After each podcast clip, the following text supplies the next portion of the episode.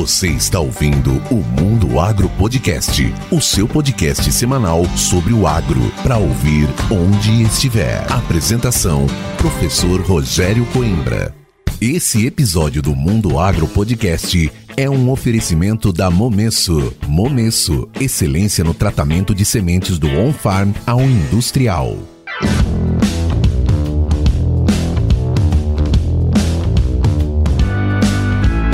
Começa agora mais um episódio do Mundo Agro Podcast, o seu podcast semanal sobre o agro para ouvir onde estiver e quando quiser. No episódio de hoje, eu, professor Rogério Coimbra, converso com o engenheiro agrônomo Fernando Cassis Carvalho. Ele é pesquisador em tecnologia de aplicação de produtos fitossanitários e líder da divisão de aplicações aéreas na Agroefetiva. Nesse bate-papo, o Fernando nos fala sobre todo o processo de projeto, construção e inauguração do primeiro túnel de vento de alta velocidade da América do Sul, destinado ao estudo e aprimoramento das aplicações aéreas de produtos fitossanitários. Mas antes de começar este episódio do Mundo Agro Podcast, nós temos um recado da Volkswagen Caminhões e Ônibus para você. Em um país como o Brasil, que se destaca mundialmente na produção agrícola, a Volkswagen Caminhões e Ônibus oferece a você a melhor maneira de garantir um caminhão novinho. E você sabe como? Através do programa Mais Alimentos. Com ele você tem condições especiais em modelos das famílias Constellation e Delivery. Com motores mais eficientes, cabines mais confortáveis, viagens mais seguras e funções cada vez mais modernas, essas são apenas algumas das inovações que você encontra nesta linha de veículos. Visite uma das concessionárias da Volkswagen Caminhões e Ônibus e aproveite os descontos exclusivos para levar o seu Volkswagen Volkswagen zero quilômetro. Volkswagen Caminhões e Ônibus, entregando mais valor para o seu negócio. É isso aí, dado o recado, agora vamos chamar o Fernando para esse super bate-papo.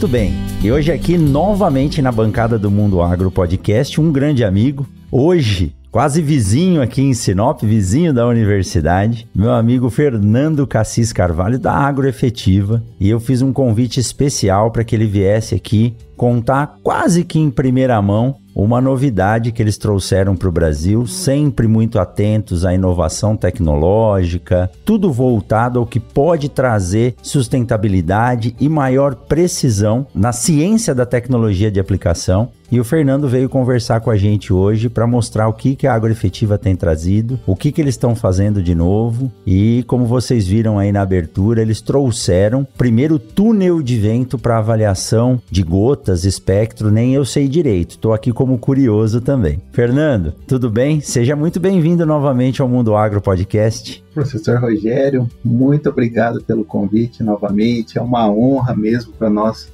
participarmos de mais um episódio de um programa que a gente gosta de seguir, sempre ouve. Então, tá aqui com o senhor, né? É uma satisfação. Somos praticamente vizinhos, né? Estamos em Sinop também. Quase vizinhos de porta, hein? Isso é muito bom, viu? E, e, nós estamos sempre correndo, buscando inovações, novas tecnologias, novas ferramentas para tornar as aplicações Nesse caso de hoje, nós estamos, vamos falar de aplicações aéreas, sempre buscando ferramentas para buscar inovações para esse mercado de aplicações aéreas enorme que existe no Brasil. Exato. E Fernando, como a gente já falou e você vai reforçar aqui na sequência, o uso de defensivos sempre foi algo muito polêmico. Então, quando nós trazemos a parte tecnológica, estudo, pesquisa, é o que é necessário. Nenhum agricultor quer aplicar os defensivos na lavoura dele. Se ele pudesse passar o ciclo inteiro sem aplicar nada, tá bom, porque ele ia ter mais lucro, né? Mas para isso a gente precisa estudar continuamente. Não é desenvolver uma técnica e usar ela ad eterna. E dizendo, né, da sua vinda para Sinop, não fui eu que lhe trouxe para cá, mas incentivei muito e tenho incentivado muitos colegas, como eu disse, o Cassiano do Agro Depende veio para Sinop, agora já está morando em Campo Verde. Então, quanto mais amigos a gente puder trazer para perto, e você sabe que aqui o eixo BR 163 aqui nessa região chamada de Nortão do Mato Grosso é uma região muito pujante. Você vem de uma viagem aí dos Estados Unidos agora, uma série de eventos, você pode dizer para nós, quando você fala que está morando no Mato Grosso, você fala que faz agricultura nessa região, Sim. a turma senta para conversar com você, né? Eles querem saber como a gente consegue fazer duas safras, como é que é ter esse mundo de produção aqui com tecnologia, né, Fernando? É verdade. Todo mundo reconhece, sabe da importância do Brasil e do estado do Mato Grosso para nossa agricultura e do quanto nós evoluímos e temos levado também informações para fora, gerado informações aqui, gerado tecnologia, conhecimento e difundido isso para o mundo todo. Então é foi uma opção muito bacana, muito boa ter mudado mesmo para cá, estado mais perto dos produtores e dessa agricultura pujante que nós temos aqui no Mato Grosso. Muito bom, muito bom. E o legal disso também, Fernando, é que quando uma empresa vem para uma região, junto com ela ela traz desenvolvimento. Em primeiro lugar que a empresa precisa de uma estrutura física, depois que você acaba contratando pessoas da região, e é por isso que Sinop as cidades aqui do entorno têm um crescimento que eu digo que até além do que eu queria viu? E quando eu cheguei em Sinop, Sinop tinha 60 mil habitantes, agora nós estamos aí com 196 mil. Já tem trânsito, né, Fernando? Cê, dependendo da hora que você chega ou sai da cidade, tem trânsito. Mas é isso aí. É isso aí, muito bacana. Fernando, vamos lá então. Para quem não conhece a Agroefetiva, está escutando agora esse primeiro episódio. A Agroefetiva é uma empresa de pesquisa, tecnologia e treinamentos. Dá uma geral para gente, reexplica aí o que, que é a Agroefetiva, porque nos últimos anos mudou bastante também. Cresceu, né, Fernando? Cresceu, nosso time aumentou, nós expandimos, né? não estamos mais só no estado de São Paulo. Então a, a agroefetiva ela nasceu em Botucatu. Nós éramos alunos de mestrado, depois fomos alunos de doutorado do professor Ulisses Antoniassi, que é uma sumidade na área de tecnologia de aplicação, conhecido no Brasil e no mundo todo praticamente nessa área. E no finalzinho nós decidimos então, a universidade já não comportava mais tanto trabalho, tanta demanda, projetos complexos, pesquisas complexas, e nós decidimos juntos, eu, o professor Ulisses, o Rodolfo, o Alisson, é, iniciar uma empresa para atender essa demanda extra que existia na universidade. E nós começamos então fazendo treinamentos, fazendo pesquisas, depois nós adquirimos uma área própria lá em Botucatu, onde nós fomos estruturando um centro de pesquisas e desenvolvimento inclusive é onde fica o túnel de vento de alta velocidade que conversaremos hoje, né? Então, ao longo desse tempo, nós fomos crescendo, evoluindo, mais pessoas foram entrando, empresas filhas foram surgindo para atender é, nichos específicos do mercado. Então, hoje nós atuamos em pesquisa de aplicações aéreas e terrestres, fazemos aconselhamentos para agricultores aqui no Mato Grosso, fazemos muitos treinamentos, muitos projetos de extensão rural, sempre focado em tecnologia de aplicação e boas práticas agrícolas. Não adianta a gente aplicar de qualquer forma, a gente tem que aplicar com qualidade, com segurança, né, para gerar um alimento seguro e também para otimizar o uso dos defensivos, porque isso vai trazer segurança ambiental, vai trazer segurança para quem consome e economia para o produtor, que é muito importante para a sustentabilidade do sistema. Ô Fernando, hoje vocês então têm condições de dar consultoria aos produtores, né? Porque quando a gente começa com pesquisa, a pesquisa é a base para qualquer informação que vai ser passada. E hoje vocês atendem também, vocês têm condições de se um produtor tem a sua área e eles querem alguém para acompanhar todos os processos, desde aferição de equipamento, até a própria programação dos projetos de aplicação, com os cuidados com área de reserva, de mata nativa. Isso vocês fazem também hoje? Fazemos, professor? Além disso que o senhor comentou da parte de aferição, nós ajudamos, por exemplo, com as questões relacionadas às misturas em tanque para melhorar a eficácia das aplicações, reduzir problemas de incompatibilidade, por exemplo, que acontecem muito e acabam diminuindo o rendimento operacional, por exemplo, das máquinas, a capacitação do time, o planejamento. Então, toda essa parte pré e pós-safra, por exemplo, né, o acompanhamento ao longo das safras, nós fazemos para otimizar esse processo de aplicação. Por exemplo, professor, existe muita diferença entre os grupos. Vamos pegar aqui na, na 163, né? Então, nós, nós temos, às vezes, as mesmas equipes, os mesmos equipamentos, mas a qualidade da aplicação de um para o outro muda muito, a capacidade de hectares por dia, os problemas que cada fazenda enfrenta. E aí, às vezes, um produtor tem mais problema com uma praga, uma doença, outro que está ao lado não tem. Então, a gente faz esse trabalho para nivelar, vamos dizer assim, pôr a régua para cima, para que todo mundo possa ter aí mais assertividade nos serviços, né? Entendi. E, Fernando, uma coisa que às vezes vezes eu sinto é que a evolução em termos de ferramentas de tecnologia, e não estou falando somente da ferramenta física, trator, pulverizador, avião, drone, estou falando também de ferramentas como tecnologias embutidas nos materiais, né? ou uma soja resistente ou tolerante a um herbicida. Isso está disponível. As empresas trabalham bastante nesse desenvolvimento. A pesquisa para que isso possa ser lançado e colocado no mercado é grande, mas muitas vezes o produtor, que é muito eficiente dentro da porteira, a gente sabe disso, ele tem dificuldades em fazer o uso correto dessa tecnologia. A brincadeira é assim: o cara ganha uma Ferrari, mas ele não tem ninguém habilitado a pilotar uma Ferrari. Aí na hora que o cara sai, ele acelera demais, roda e bate o carro. Verdade. Então às vezes ele tem uma ferramenta muito boa, mas não consegue ter a essência de uso para extrair o máximo dela. Você vê isso também? É isso é uma realidade na área de tecnologia de aplicação, Fernando? Professor, é uma realidade, sim. Esse exemplo da Ferrari é muito legal porque isso acontece também com os pulverizadores, por exemplo. Nós temos um monte de tecnologia. Por exemplo, você pode ter parâmetros que você insere no controlador da máquina que te ajuda a definir seus limites. Então, você tem um limite para trabalhar com determinado modelo de ponta de pulverização para tais condições meteorológicas. Depois daquela condição, o ideal seria trocar e trabalhar com outra ferramenta. Isso pode ser, por exemplo, alertado ao operador para ele fazer esse ajuste. Ou você tem casos também de tecnologias, por exemplo, que trabalham com pulverização pulsada e à medida que você aumenta ou diminui a velocidade da máquina, o próprio equipamento faz o ajuste da pulverização. É, alguns casos tem até troca automática da ponta que está operando. É mesmo. Mas é, mas falta muito assim, informação para a pessoa utilizar isso da maneira apropriada. Muitas vezes eles colocam, por exemplo, pontas que não,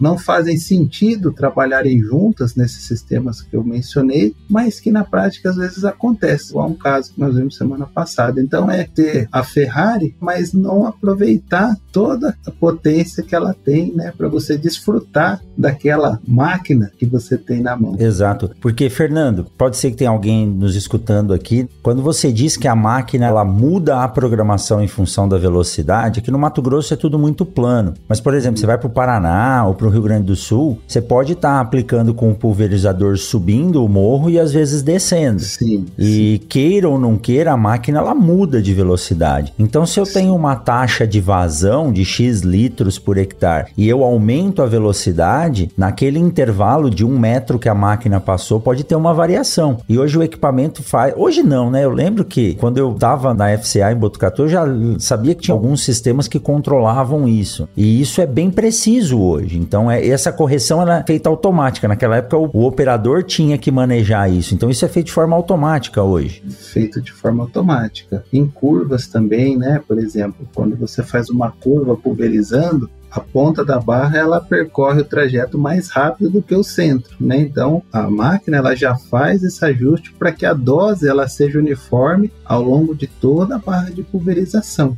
É, então são ferramentas, né, que melhoram muito a qualidade das aplicações. Ou seja, a informação está lá e a gente precisa realmente usar ela de forma correta. E aí entra num ponto, Fernando, que isso eu digo que é infelizmente nós temos esse problema e é um problema difícil de resolver que é conseguir pessoas capacitadas ou ter o tempo para capacitar as pessoas. Porque às vezes você não precisa contratar um operador ou um assistente de preparo de receita ou de calda, mas você tem que ter o tempo para poder treinar a sua equipe na fazenda e não é treinar uma vez, né? A gente tem que treinar todos os anos porque as coisas mudam, as receitas mudam e muitas vezes as pessoas não conseguem ter operadores, colaboradores capacitados para usar tudo isso na ferramenta. É verdade. A gente tem alguns pilares da tecnologia de aplicação e o recurso humano é um dos pilares mais importantes, porque demora para você deixar uma pessoa, por exemplo, que prepara calda pronta para fazer uma calda com qualidade, na ordem correta, sem misturar produtos que não devem ser misturados, por exemplo, entendendo, por exemplo, a importância de usar uma água de qualidade por conta de fatores como pH, dureza, tudo isso isso que são coisas né, que podem ir degradando a qualidade da aplicação, diminuindo a eficácia. E isso toma tempo né, e exige um preparo adequado mesmo do recurso humano, dos nossos operadores, dos preparadores, dos técnicos, dos agrônomos. Né? E com segurança. Fernando, esse assunto é tão interessante, conforme você vai falando, vão surgindo as coisas, eu não vou deixar de perguntar, não. Uhum.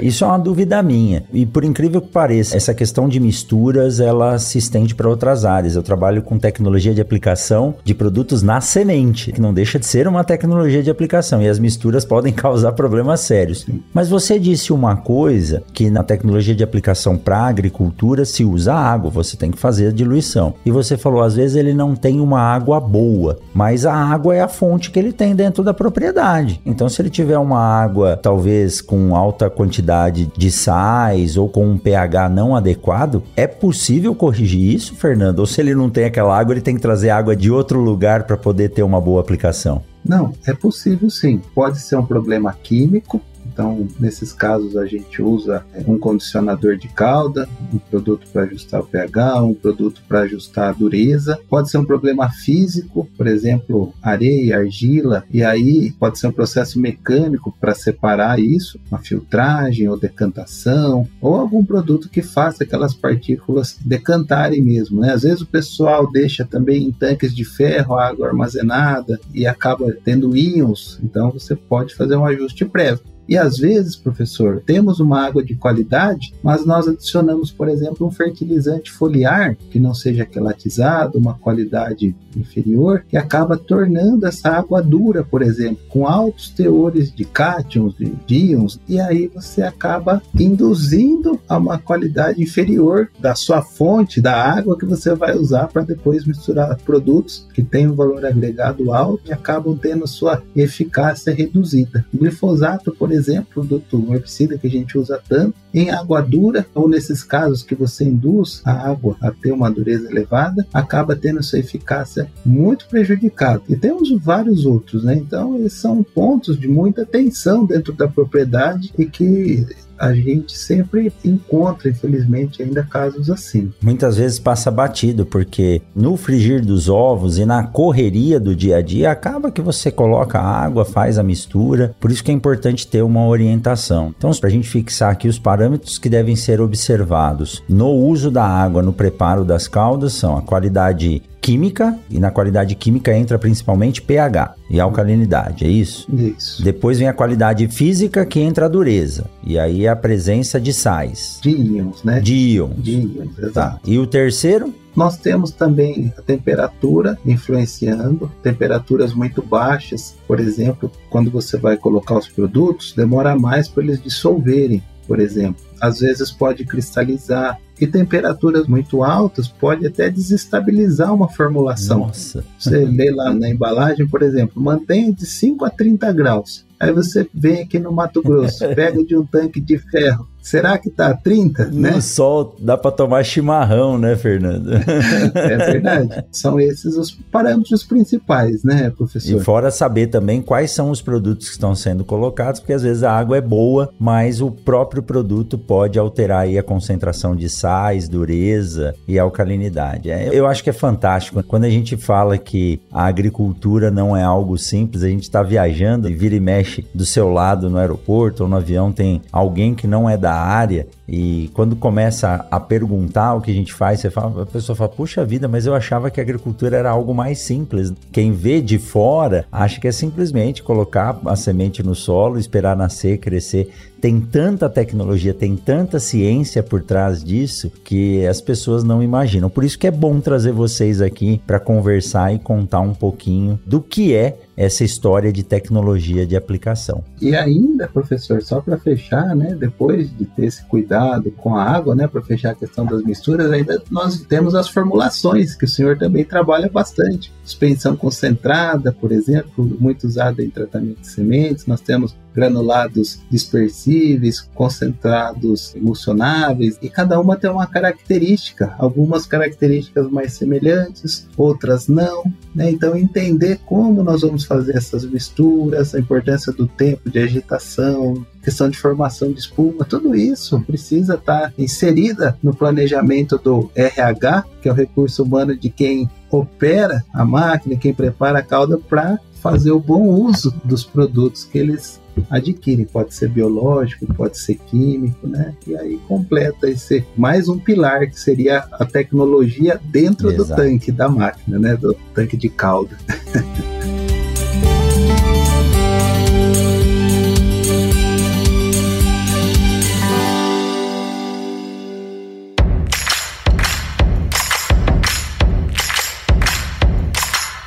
Vamos aproveitar esse intervalo para convidar você para o maior evento sobre plantabilidade do Brasil. Eu estou falando do Arena da Plantabilidade, que está na sua quinta edição. E dessa vez o palco será Luiz Eduardo Magalhães, na Bahia. Nessa arena estarão reunidos os grandes nomes da plantabilidade das sementes do Brasil, como Júlio César Pereira, que é especialista na preparação de semeadoras para alto desempenho, o professor Paulo Arbex, mais conhecido como Doutor Plantabilidade, o consultor Ricardo Bagatelli, que é especialista em produção de sementes, e o Leandro Barcelos, da equipe da Raiz da Solução. E é claro que eu também estarei lá levando informações sobre qualidade e o tratamento de sementes. Você não pode ficar do lado de fora dessa arena e para saber como participar, acesse arenadaplantabilidade.com.br. Mas se você não é do Oeste Baiano, não se preocupe,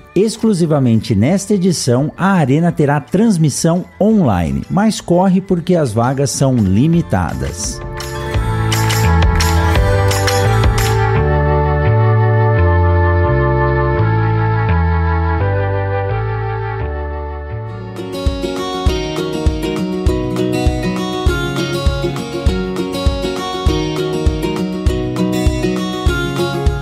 Ô, Fernando, nós falamos bastante sobre alguns aspectos técnicos e a disponibilidade das tecnologias. Mas uma das condições para uma boa aplicação, boa eficiência do produto, se a pessoa usou água adequada, conseguiu regular o equipamento, adequou as misturas para que não haja aí uma inativação e os produtos na maioria das vezes são caros tem um fator que a gente não consegue controlar. Então nós temos que nos adaptar a ele, que é o clima. Nós estamos falando de Mato Grosso, você está sentindo na pele, embora você viaja bastante pelo Brasil e afora, mas agora você está morando aqui, você sabe o que, que é sair na rua 10 e meia da noite e tá uma temperatura de 32 graus o clima, né, ou o tempo na região onde você vai fazer a aplicação é algo que influencia muito e principalmente influencia no tamanho e tipo de gota que você vai precisar usar, porque dependendo do tamanho da gota ou que você fizer, você aplica, o produto nem chega na planta, nem chega no alvo. Sim. Ele vai embora para o ar aí, ele tem uma capacidade em função dessas camadas de ar quente, ele acaba subindo e vai embora, e aí pode cair em outro lugar e causar problema. Como que a gente faz para controlar essa questão do clima? É tecnologia também, né, Fernando? Tecnologia, professor. Monitorar que é muito importante é, entender qual temperatura, qual umidade, qual velocidade de vento você está operando, saber os limites, porque se você operar fora das condições, você vai estar tá perdendo, perdendo por deriva, por evaporação. A planta vai estar tá menos apta a absorver aquele produto, por exemplo. Então, nós precisamos entender. Algumas condições, professor, são piores para uma aplicação, por exemplo, aplicar com vento zero, sem vento nenhum. A chance de uma inversão térmica estar ocorrendo, ou uma corrente ascendente de ar quente levar esse produto para onde não deve, é muito alta. Né? Então, nunca aplicar sem vento. É melhor ter um pouco de vento porque você sabe para onde aquelas gotas vão do que numa situação assim. E ajustar a tecnologia. Se a condição não está perfeita, o melhor possível, um pouco mais próximas dos limites aceitáveis, ajustar volume de calda, ajustar tamanho de gota, para aquela gota não evaporar tão alto e atingir o alvo. Então, é esse acompanhamento é muito importante. A gente não pode começar com uma tecnologia de aplicação quando a soja emergiu e terminar com a mesma tecnologia de aplicação quando ela for dessecada, por exemplo. Né? Esse período entre o início e o final do ciclo precisa de ajuste na tecnologia e precisa de um monitoramento constante, todo dia ali, cada momento da aplicação, entendendo os melhores parâmetros, né? É, porque do ponto de vista do leigo, se eu vou aplicar é um produto que tem que cair chegar na planta, então sem vento seria o melhor. Só que você acabou de nos dizer que sem vento não é a condição ideal. E muitas vezes, Fernando, o alvo ele está num lugar em que a gota precisa caminhar para chegar, por exemplo, no bacheiro da planta, né? Ferrugem asiática ela começa da parte de baixo para a parte de cima. E é difícil você fazer isso, né? Então precisa movimentar a planta. Agora eu vou fazer uma coisa aqui que a turma fica brava, mas eu vou botar você agora numa saia justa tá? Se você achar que não, não é para responder, você não precisa responder. Mas existem tecnologias, e eu digo isso porque essa é uma das linhas que nós estamos tentando trabalhar. Na semente, o importante da tecnologia de aplicação é com que nós consigamos fazer um filme uniforme em toda a semente, independente da estrutura da sua casca. Pode ter alguns defeitos ali e nós precisamos fazer um recobrimento. E eu tenho lido e estudado bastante que vem lá do processo de pintura eletrostática, onde você gera cargas nas diferentes composições que precisam ser unidas. Então, na ponta do bico de pintura de um carro lá, às vezes tem a, a uma carga positiva e a lataria com uma carga negativa e você consegue fazer um bom recobrimento.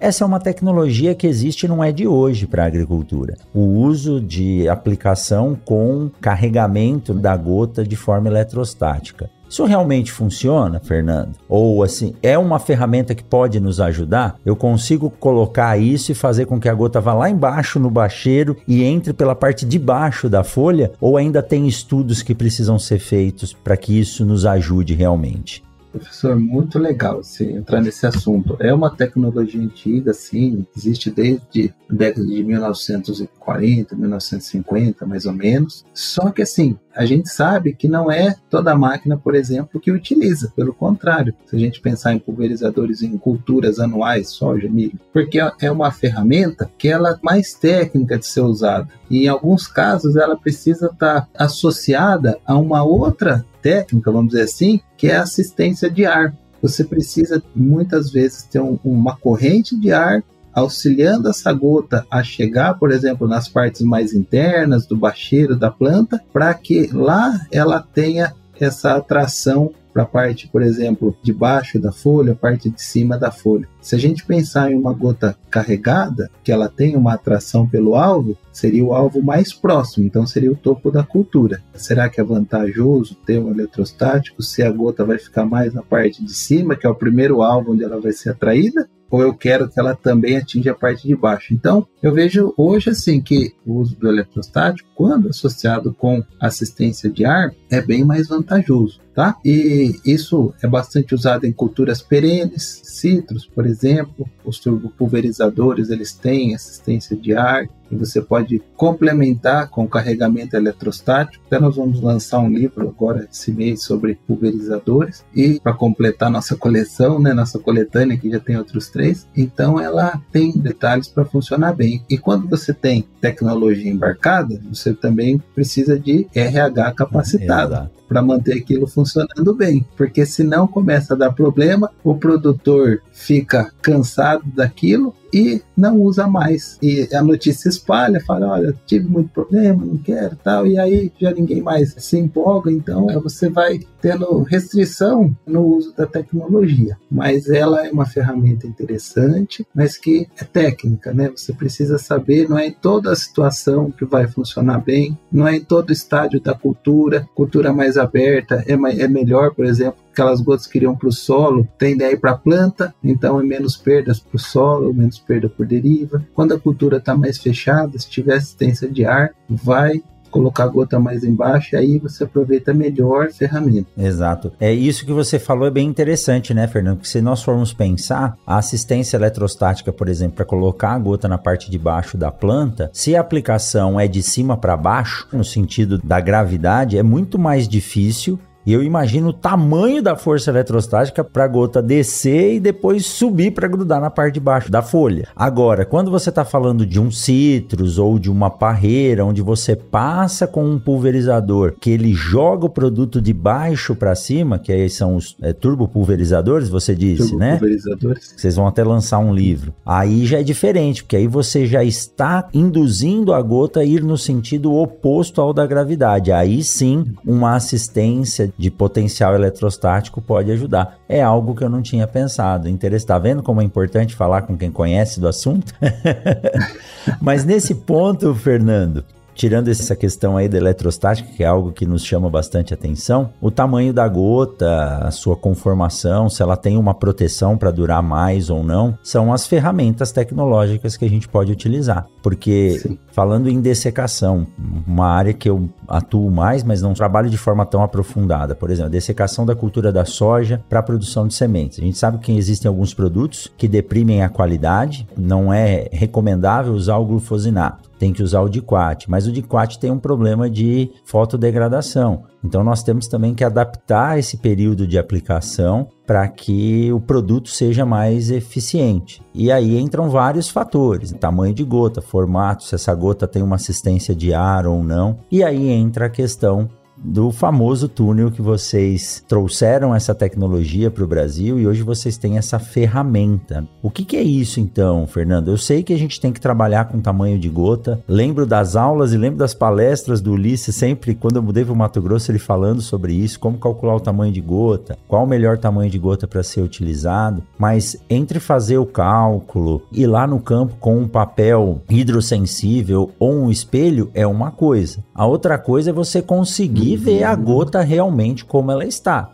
E aí a gente precisa de ferramentas. Eu acredito que esse túnel tenha essa função. Então nos conte do começo o que, que é essa tecnologia, o que, que é essa ferramenta né, do túnel, e não é só fazer a gota e ver ela passar, tem que ter alguma coisa para ler também. Como que funciona tudo isso e o que, que pode trazer de melhoria para a gente na tecnologia de aplicação? A ideia do túnel é muito antiga. Eu vou contar para o senhor um pouco como que chegou a decisão da construção. Comecei a trabalhar com aplicação aérea quando era aluno de mestrado do professor Ulisses. Na minha dissertação, nós avaliamos o uso de óleo, de óleo mais surfatante ou só surfatante, por exemplo, na aplicação aérea, para entender performance no controle de ferrugem, na redução de deriva. E eu via aquela aeronave, mas não entendia nada. Eu, eu tinha os atomizadores, tinha a barra, mas eu via que tipo, podia mudar o ângulo da pazinha do atomizador que gira para formar as gotas de pulverização, mas não entendia nada. Então, naquele momento, eu tive que começar a estudar. E, e, a gente vai atrás de informação, atrás de livros, de artigos, e eu fui percebendo que tinha pouquíssima informação, muito difícil de encontrar. Tinha em outros países, mas a realidade nossa é muito diferente. Nossas vazões, nosso tamanho de gotas, nossas faixas de deposição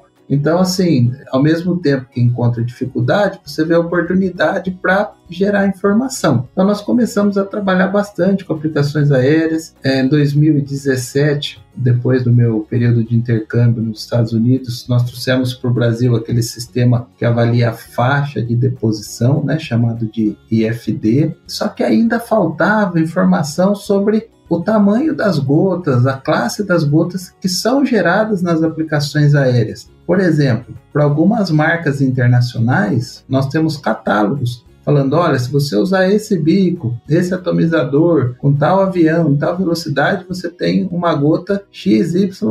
Então você tem ideia da segurança para evitar risco de deriva ou da cobertura que ela vai gerar na planta. Então, por exemplo, professor, para quem está ouvindo nos entender, há umas duas semanas atrás eu fui para Sorriso prestar assistência para um cliente nosso que planta feijão. Ele fez a dessecação não ficou uma dessecação uniforme. Algumas faixas ficaram com plantas mais verdes, outras eh, as plantas foram dessecadas com melhor qualidade, então ficaram todas amarelas, então ficaram aquelas faixas verdes, amarelas. E na hora de colher esse feijão, você tem problemas, problemas de uniformidade, do grão quebrar. Então, isso está relacionado ao quê? Uma falta de uniformidade de aplicação, que aí é faixa, e o outro problema é o produtor não sabia bem o tamanho, as características da pulverização dele. Então, esse túnel que nós desenvolvemos, professor, é para nos dar apoio para entender as características das gotas pulverizadas para ser mais assertivo, para que aquele trabalho que eu vá executar ele seja feito com a classe correta de gotas. Por exemplo, se tiver muita gota fina, o risco de você perder por evaporação, por deriva para o vizinho é muito alto. E aonde está o desafio?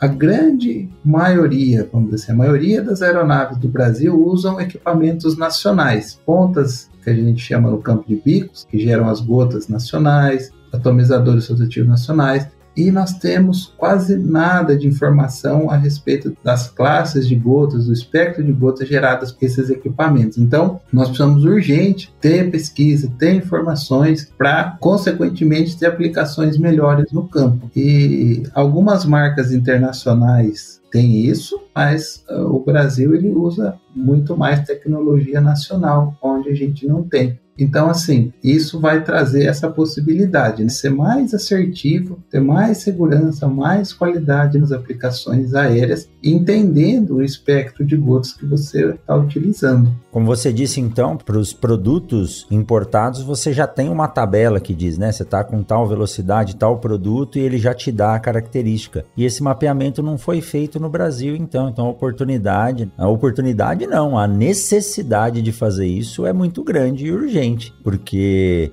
perder uma aplicação, e eu esqueci de citar aqui no início, você é especialista em tecnologia de aplicação aérea, o avião ele tem um rendimento alto. Então, se você tiver um erro operacional ou de regulagem, a área que você aplicou de forma errada pode ser muito grande. Nas sementes a gente fala muito em precisão e exatidão, né, Fernando? Eu posso ser extremamente preciso, mas não ser exato. Então, o avião ele vai aplicar certinho a cada passada o volume errado calculado. Então, esse é um problema sério de se controlar. Então, com esse túnel, vocês vão ter condições de avaliar tudo que tem disponível no Brasil e essas combinações e saber quais são as frequências lá de tamanho de gota para cada uma das características de uso combinando o equipamento que forma a gota também com a condição, velocidade de aplicação e assim por diante. E como que funciona o túnel? Tem uma câmera, porque o túnel de vento eu acredito que seja um grande ventilador que você regula a velocidade com que o ar passa ali dentro, como se fosse um avião voando. Exato. Mas como que você faz para ver a gota? É legal, professor. O túnel de vento é assim, ele, como o senhor disse, ele simula o avião aplicando, né? Então você tem uma parte lá dentro simulando a barra barra com o bico, onde é feita a pulverização, o ar passando através desse bico pulverizando e fazendo o que a gente chama de quebra secundária.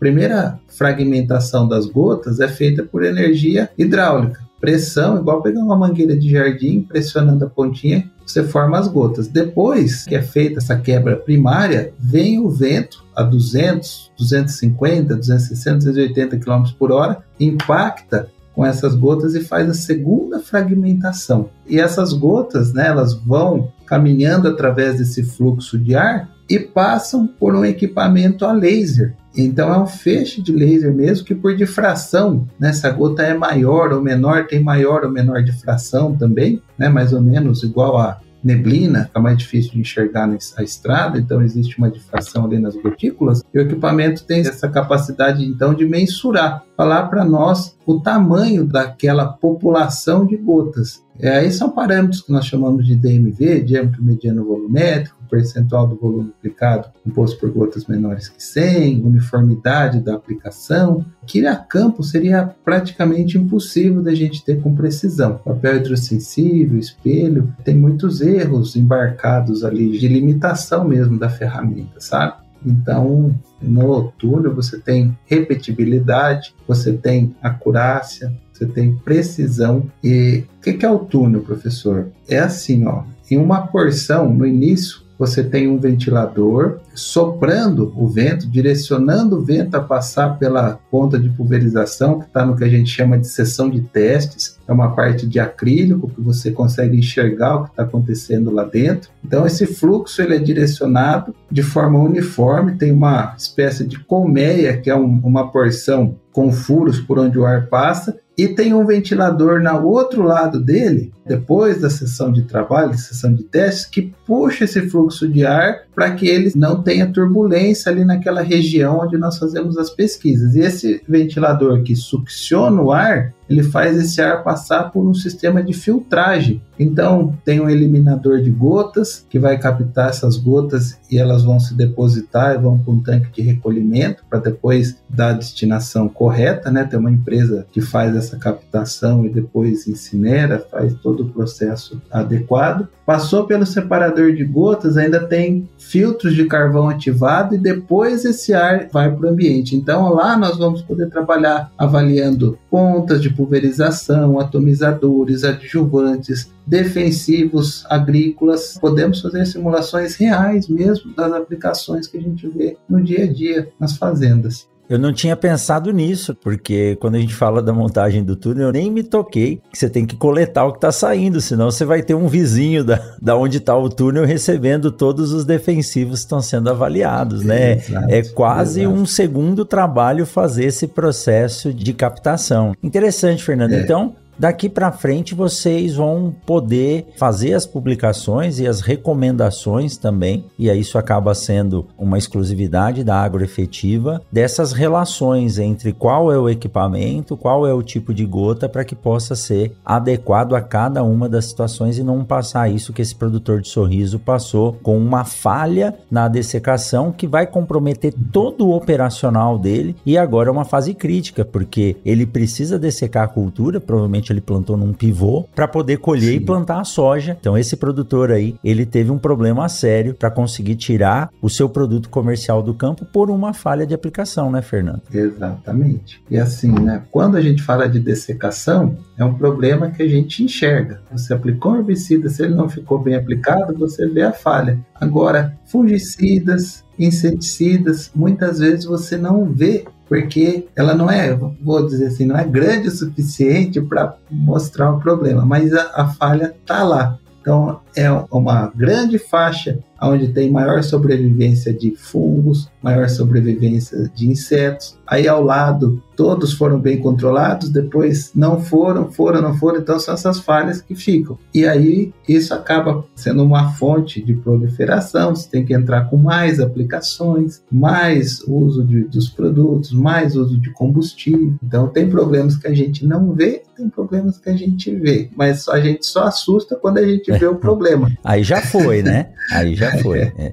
Na agricultura, sempre eu gosto de dizer bastante isso quando fala dos materiais, das cultivares de soja. Ah, cultivar é resistente a nematóide, é tolerante à seca. Isso é um processo para diminuir o seu prejuízo. Não é porque ele é resistente ao nematóide que você não precisa fazer nenhuma ação para controlar o nematóide. Então, na tecnologia de aplicação, como é, geralmente é algo pontual, tem que ser feito de forma rápida, precisa e efetiva. Se você fizer isso sem a exatidão, só com precisão, é o que eu falei anteriormente. Você pode fazer uma ótima aplicação com a dose errada na sua lavoura inteira e aí você vai ter eh, esse prejuízo. E assim, professor, esse túnel de vento é uma câmara de pulverização com fluxo de ar, né? Uhum. É o primeiro do Brasil para aplicações aéreas da América do Sul, na verdade. E quando nós fomos fazer o projeto, nós tentamos ver se tinha alguma coisa pronta. Além de custar milhões, assim, não atendia exatamente o que a gente queria, então nós desenvolvemos o projeto do zero. Ah, o projeto né? é de vocês. É nosso. Que legal. Então, assim, tem muita tecnologia, muito tempo de trabalho, muitos profissionais de engenharia envolvidos no processo até a gente conseguir chegar na versão final que é a que nós temos lá.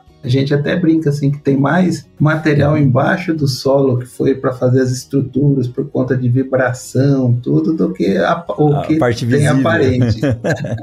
então foi bem complexo, mas a gente ficou assim muito orgulhoso, né? Muito satisfeito em ter essa ferramenta operante hoje. E além desse material embaixo do solo, o que está por trás de tudo isso que vocês estão fazendo tem todo o tempo, o recurso humano e conhecimento investido para poder fazer isso, porque Sim. Em primeiro lugar, a dúvida gerou a necessidade de ter essa informação. Depois que vocês viram a necessidade, vocês foram trabalhar em como desenvolver a técnica e a tecnologia para avaliar. E hoje vocês vão trabalhar bastante, provavelmente, nas curvas, nas modelagens para chegar na melhor relação possível de tamanho de gota, tipo de produto, densidade, temperatura, velocidade. Muito legal. Eu sou extremamente fascinado por isso. Um dia que eu sei que o ideal é não fazer isso, mas um dia que eu estiver passando por Botucatu, se for possível, eu quero ir lá visitar pelo Nossa, menos a estrutura, porque eu sou fascinado por ferramentas tecnológicas que ajudam o produtor a produzir mais gastando menos. E esse é o verdadeiro significado da palavra sustentável e sustentabilidade, né, Fernando? É, legal. Meu professor, a gente, é, acho que a vida Deus tem uma missão para nós, né, e, e poder levar isso para o agricultor, melhorar a vida das pessoas, não só de quem produz, mas de quem consome, é muito bacana, assim, muito gratificante. Então é e é melhor ainda quando a gente trabalha numa área que a gente gosta, né, professor? O senhor é apaixonado por aviação, apaixonado por esse mundo de sementes, e a gente sabe que essa área de aviação, por exemplo, depois que você entra, não sai mais, né? Não. Você quer sempre aprender mais, entender de aerodinâmica, saber como se comporta, e é, um, é um caminho sem volta. Com certeza. Olha, eu vou te contar uma coisa, Fernando. Esses atomizadores rotativos que são utilizados para aplicação aérea, também são utilizados no tratamento de sementes. Não sei se você sabia disso. Não sabia. Eles não são sabia. utilizados na aplicação primária, no tratamento de sementes. A gente também tem aplicação primária e secundária. Então, o primeiro uhum. contato do produto com a semente ele é feito através ou de discos atomizadores ou de atomizadores rotativos. E depois a aplicação secundária é a homogeneização do tratamento. Então, é exatamente o mesmo equipamento, Fernando. Só que ao invés uhum. dele ter uma haste, uma aleta, que é a asa que faz faz ele girar, nós aplicamos a rotação através de um motor. E aí os diferentes tipos de tela e velocidade vão dar tamanhos de gotas distintos em função da densidade do produto para que a gente possa ter um recobrimento adequado. Tem muita semelhança no que a gente trabalha, viu? Nós precisamos conversar mais, como me disse o Rodolfo numa mensagem outro dia, enquanto vocês estavam nos Estados Unidos e ele veio aqui em Sinop participar é de um verdade, evento. É verdade. Imagina uma pulverização dos uniformes, um tratamento de sementes, problema de uniformidade que não pode gerar, né? Exatamente. A tecnologia de aplicação é o mesmo princípio. Nas culturas, eu digo o mesmo princípio, né? Exatamente.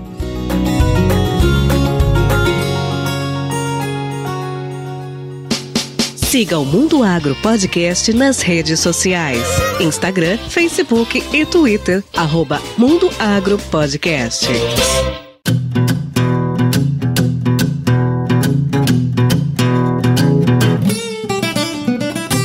Bom, Fernando. Muito obrigado, viu, por mais uma vez trazer aí esse mundo de informação pra gente e mostrar que o Brasil, mais uma vez, dá um passo largo como um dos maiores geradores de tecnologia e isso é específico para a região. Então não adianta a gente trabalhar com um dado de outra região do planeta, porque aqui nós temos as nossas características e vocês, com toda essa experiência e principalmente com o que você disse, ter paixão pelo que está fazendo, a gente sabe que o sucesso é uma consequência que quando você faz o que você gosta, isso vem de forma muito tranquila. Obrigado, viu, Fernando? Manda um abraço para todo mundo da Agroefetiva e que a gente possa cada vez mais conversar sobre isso e trazer essas informações em primeira mão aqui no Mundo Agro Podcast.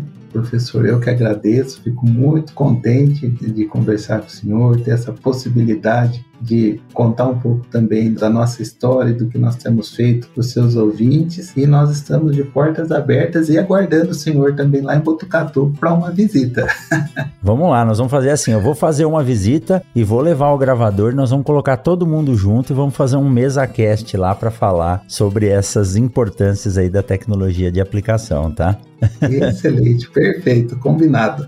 Muito bem. E para quem ficou com a gente aqui no YouTube, agora o Thiago vai mostrar umas fotos do túnel em funcionamento aí, ele já montado. E você que está com a gente aqui no Spotify, no Apple Podcast, nos escutando, nos ouvindo, depois acessa lá ou o Instagram do Mundo Agro Podcast ou o Instagram da Agro Efetiva e lá você vai ver também as fotos desse equipamento que é inovação tecnológica em ação aqui no Brasil. Pessoal, a gente se encontra na semana que vem em mais um episódio do Mundo Agro Podcast. Fernando, um forte abraço e bom trabalho que a safra está só começando. Muito obrigado, professor. Igualmente. Até logo.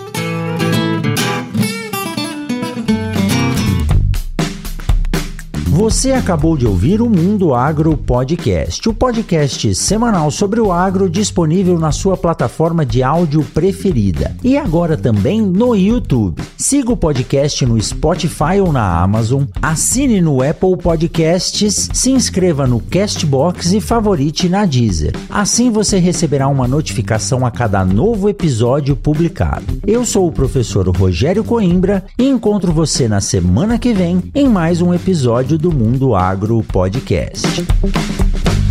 Você ouviu o Mundo Agro Podcast. Informações, novidades e muito mais. Mundo Agro Podcast para ouvir onde estiver.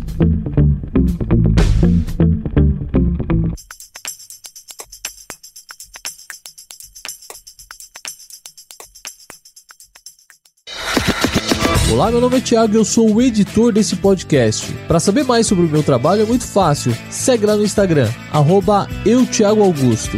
Até o próximo podcast.